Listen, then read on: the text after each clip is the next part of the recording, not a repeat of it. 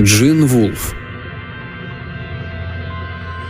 Откуда у меня три почтовых индекса?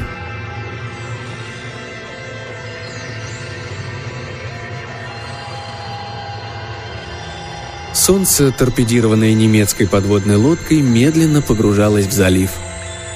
«Есть три способа написать статью», — сказал старик и сплюнул коричневую липкую слюну.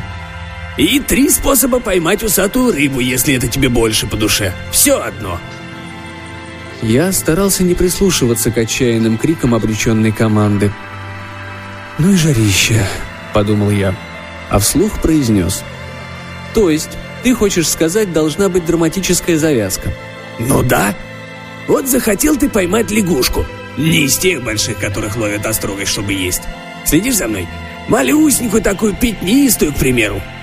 Многие поддевают их на крючок за верхнюю губу и за нижнюю тоже. Вроде никакой разницы. «Только не для лягушек», — подумал я. «Нет уж, есть, да еще какая!» Старик снова сплюнул, едва не попав в чайку, которая с криком метнулась прочь. Ей же и не крикнуть от боли, да еще под водой, если ты проткнешь ему головку. Да ну, как у нее насморк. Так-то. Ей же надо ртом дышать, так ведь?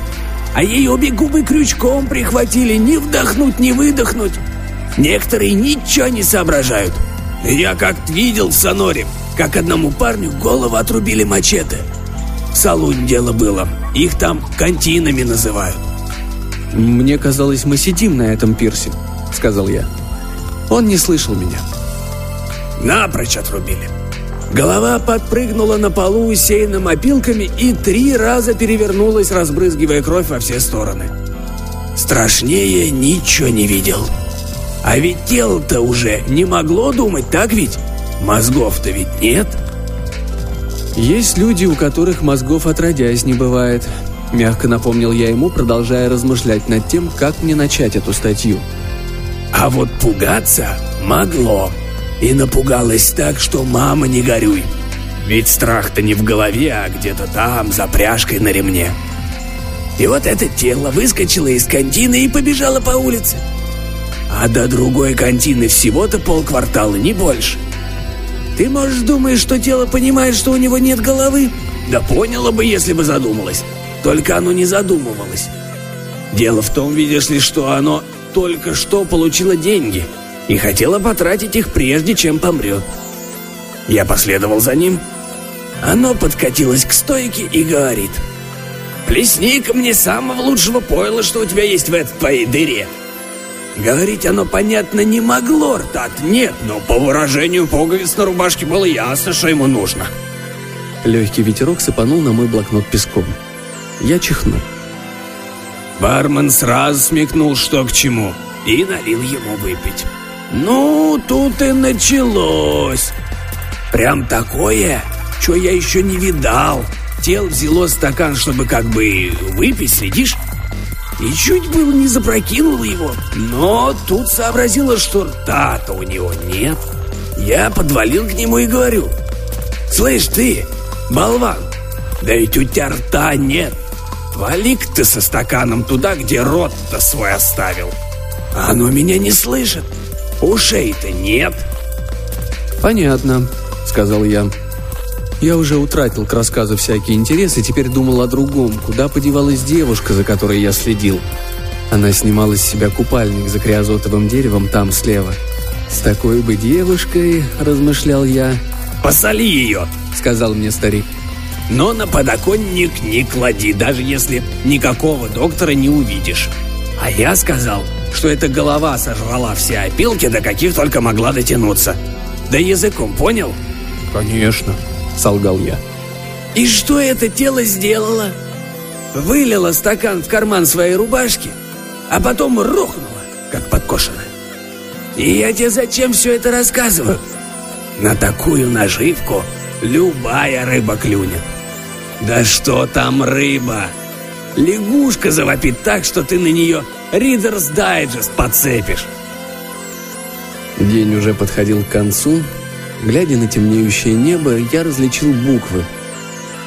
Откуда у меня три почтовых индекса? Чернильно-черные на затянутом тучами небе. «Но ведь это было не в Мексике», — сказал я старику, — «а в Чикаго». Он ткнул в меня указательным пальцем. «А один из твоих индексов не начинается с 606?» Я покачал головой. «Пузырек в этом твоем приборе не мог тебе такого сообщить». «Тоже мне шутник», — наставительно произнес я. «Я, пожалуй, пока подкреплюсь. Съем пару генов». Я думал, он добавит хлеба с майонезом, но он не стал. «А ты не тряс вот так головой, примерно страницу назад?» «Вроде нет», — ответил я. «Ну, видать, это была настоящая змея. Выпей-ка лучше еще». «Послушай, я собирался рассказать тебе о своих индексах. Откуда у меня взялся свит 103 на озере Цюрих, штат Иллинойс. Но твой треп заинтересовал меня. По-твоему, между редактором и усатой рыбой много общего? Сдается мне, ты не прав, потому как от редактора можно ждать хоть шерсти клок, а у рыбы даже чешуи нет. Как разрешишь такое противоречие? Сколько Ли платят тебе за это? Ладно, признаю свою ошибку. Мои индексы, хотел я сказать, 60 тысяч 10, 60 тысяч 11 и 60 тысяч 47. Общая сумма 180 тысяч 68. А если перемножить? Мой калькулятор не сможет показать такое большое число. Придется через логарифмы. Говорил же я твоей матери, с пацаном что-то не то. А как насчет кубического корня? 60 тысяч 22 и 2 трети вроде бы. Думаешь, тебе можно писать на такой индекс? Почему бы и нет? Еще б тебе знать почему. А как насчет среднего? Да пусть пишут и на среднее. Я всегда говорил, что ты со странностями. Не так, чтобы очень. Видишь ли, сами числа большие, но отличаются не слишком. А в таких случаях... Насколько большие? Напиши мне их тут. Я послюнил указательный палец. Противный вкус тут же напомнил мне о гусенице, которую я недавно насаживал на крючок. И написал эти числа на просоленных досках пирса. 60010 60011 60047. Не такие уж и большие. Старик указал на небо, по которому сновали чайки. Посмотри-ка на тех троих. Наверное, в полумиле отсюда. Размах крыльев футов шесть. Вот это в самом деле много. Это то, что я называю большое число. Тебе, может, так не кажется. Может, ты видел и побольше в Швейцарии, но по мне и эти велики. 60 тысяч 47 – это не в Швейцарии, а на озере Цюрих. Довольно близко. Видишь ли, в Соединенных Штатах теперь уже не так часто пользуются почтой. Куда же тогда наклеивают марки? Поинтересовался старик. Не путай меня, дед. Посылать письма – это, наверное, слишком просто. На каждом углу висят почтовые ящики, всюду почтовые отделения и так далее.